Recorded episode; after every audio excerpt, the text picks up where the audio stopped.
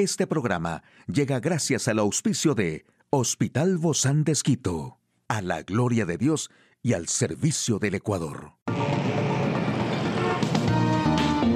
Ciudad Médica, un espacio para tu salud. Hola, ¿qué tal? Qué gusto poder acompañarte. Yo soy Ofelia Díaz de Simbaña en este mundo tan apasionante de la salud.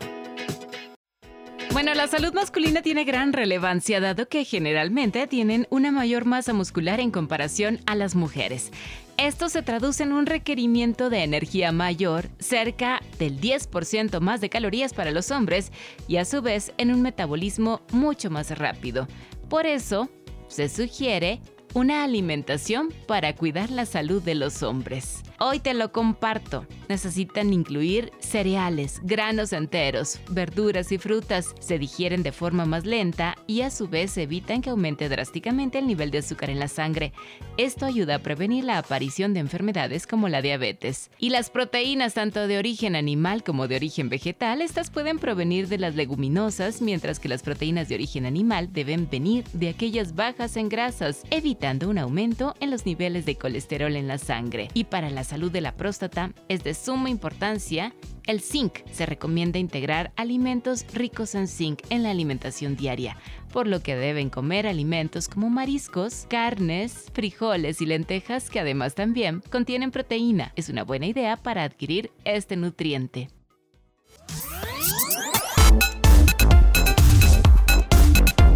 Aquí el detalle de la información más actual. El virus de la viruela del mono se hace fuerte en cinco grandes capitales europeas. El uso excesivo del calzado bajo es tan perjudicial como el taco alto, según los expertos. Una pulsera digital podría usarse para detectar el COVID asintomático.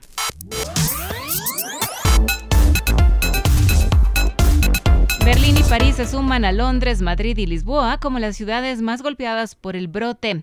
España suma casi 700 casos y es el país del mundo más afectado. Los contagios crecen en Barcelona y Málaga. La viruela del mono mantiene su tendencia al alza en casi toda Europa cuando se cumplen cinco semanas de la alerta internacional que destapó el mayor brote de esta enfermedad nunca registrado fuera de las zonas endémicas de África.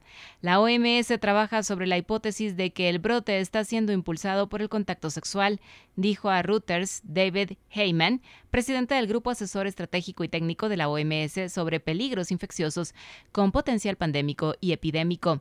Con varios casos confirmados en Reino Unido, España y Portugal, este es el brote de viruela del mono más grande y más extendido jamás visto en Europa, dijo el Servicio Médico de las Fuerzas Armadas en Alemania. ¿Qué recomendamos? Cualquier enfermedad que se presente durante un viaje o de regreso de una área endémica debe informarse a los profesionales de la salud. Las personas que residan o viajeros que vayan a países endémicos deben siempre evitar el contacto con animales enfermos que puedan albergar el virus de la viruela.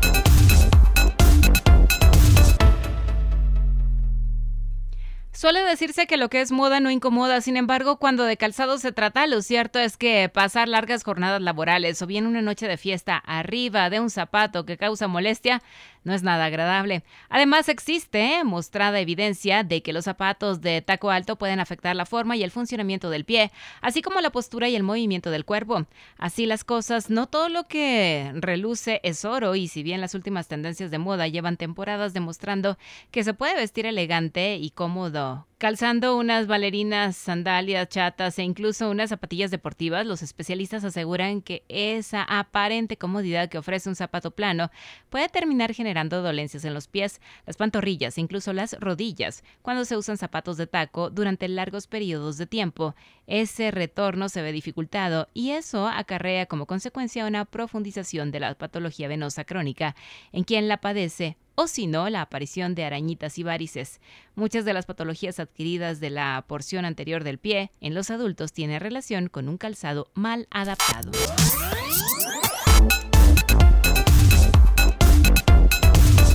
Y bueno, las pulseras digitales que se utilizan para monitorear la salud podrían ser útiles para detectar el coronavirus antes de que aparezcan los síntomas de la enfermedad, según una reciente investigación llevada adelante por científicos de Reino Unido, Suiza y Liechtenstein. Los hallazgos fueron publicados en la revista científica British Medical Journal Open.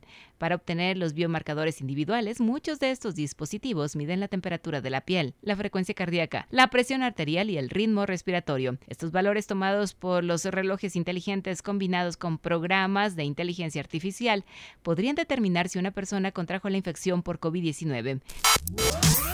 Hoy en Médico Directo hablaremos sobre el test de FinRisk, que es una herramienta de preguntas para evaluar el riesgo de una persona de desarrollar diabetes mellitus tipo 2 en los próximos años. ¿Quiere saber usted más de este tema? Lo invito a que nos acompañe.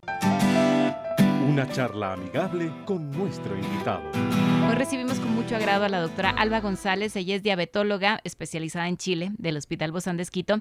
Gracias, doc, por acompañarnos el día de hoy y hablarnos de estos criterios y de este, de este test, que es una herramienta muy sencilla al alcance de todos porque la tenemos en internet para evaluar si vamos a desarrollar o no, pues la diabetes tipo 2. Sí, efectivamente, es una lista de preguntas, yo diría muy fáciles de responder. Está la edad, el sexo, el peso. claro, tenemos que tener unos datos importantes que sería el peso, la talla, pero al, sacar este, este dato que es la, el índice de masa corporal, ya ganamos algún punto o no ganamos de acuerdo al riesgo de padecer en los próximos 10 años diabetes. Pero como para explicar el puntaje, a medida que vamos contestando esto llega un punto. Por ejemplo, he tenido un punto de 7. ¿Y qué me quiere decir? Que mi riesgo de tener diabetes en los próximos 10 años es muy bajo. Pero si hay una persona con criterios de obesidad, por ejemplo, al contestar las preguntas, que tenga antecedentes familiares de diabetes, que ya use un antihipertensivo, una medicación para la presión, que ya esté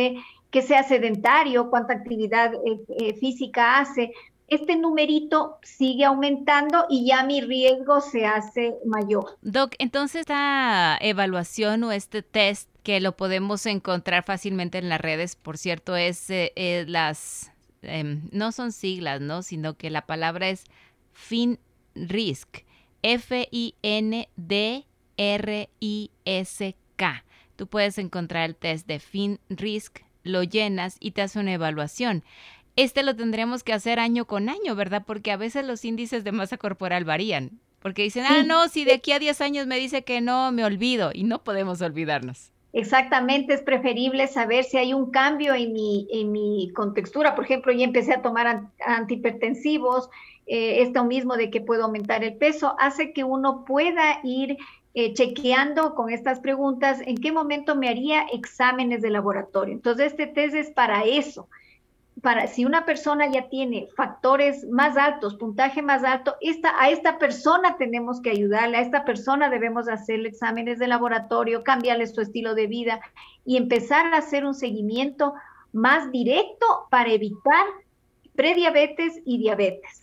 Y a veces también cuando estamos llegando a etapas en la vida, me refiero a ciertas edades donde hay ciertos cambios, ¿no? Que son muy notables, quizá a los 45, a partir quizá ya de la de, de, de las personas de la tercera edad también, que son otros cambios importantes en la vida es especialmente recomendable también realizar estos, estos test, ¿no? O acudir directamente con el médico. Exactamente bueno, a partir de los 60 años todos podríamos tener un riesgo de tener prediabetes porque nuestros órganos ya han, tenido un bastante tiempo de función, entonces ya habría este riesgo solo por el hecho de la edad y ya tenemos que hacer más seguimiento. Pero personas en las cuales deberíamos ser súper exigentes serían aquella población joven, 20, 25, 30, 40, 45 años, porque es justo la edad en la que puede ya haber una prediabetes y como no hay síntomas, no hay signos, la única manera es esto, predecir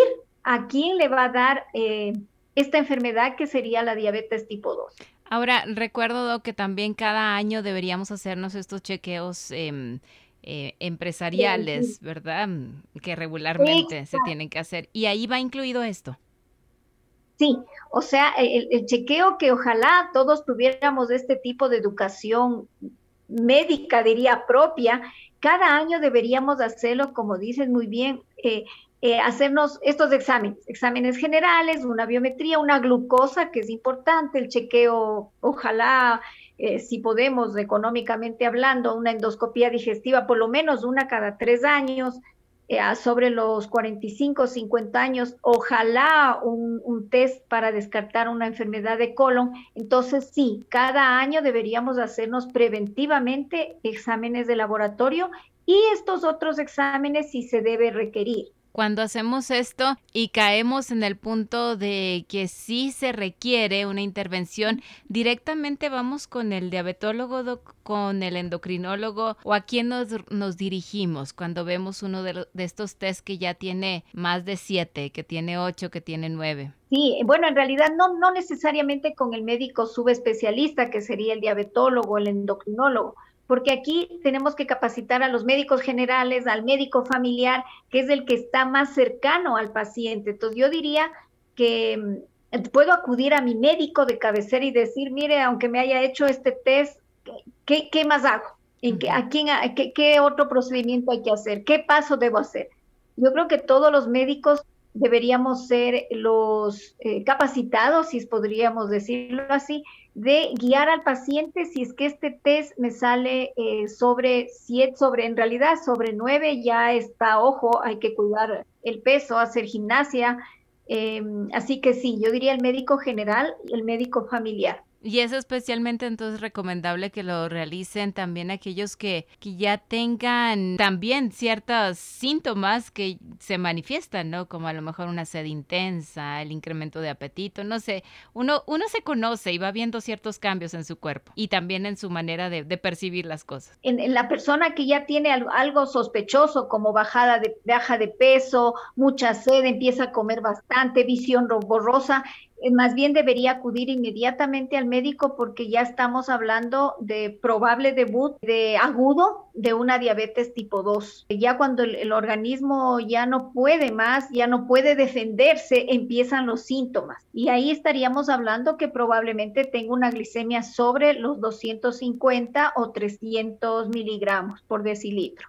Por eso es Ahí está grave. Sí, claro, por eso es importante ver que aunque los picos a lo mejor de este test de evaluación no sean tan altos, pues ya empezar con un régimen más saludable, no solo de alimentación, sino de vida en general.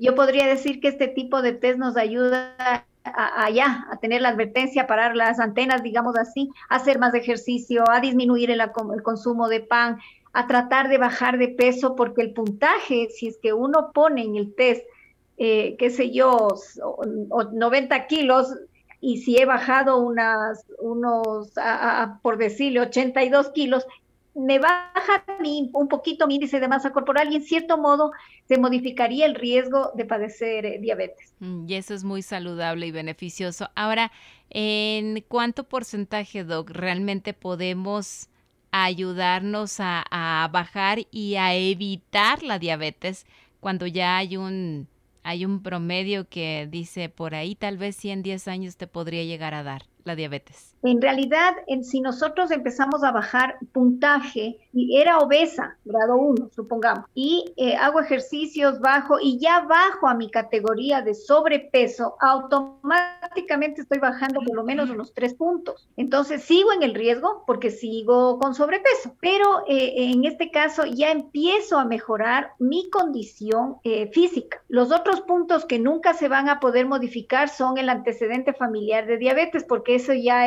viene con, con la herencia, digamos así, pero la actividad, si hago no ejercicios y bajo de peso, ya eso es mi, mi, mi, mi, punto a favor, como para mejorar el riesgo de padecer diabetes. Entonces es muy importante, muy importante prestarle atención a este test. Exactamente, entonces lo que nos toca es eso, saber mi talla, el peso principalmente. Y el resto de, de, preguntas que nos hace el test son, son fáciles. Muchísimas gracias, doctora Alba González, diabetóloga del Hospital Bozán de Esquito. A usted, amigo y amiga, a seguirnos cuidando, por favor. Hasta la próxima.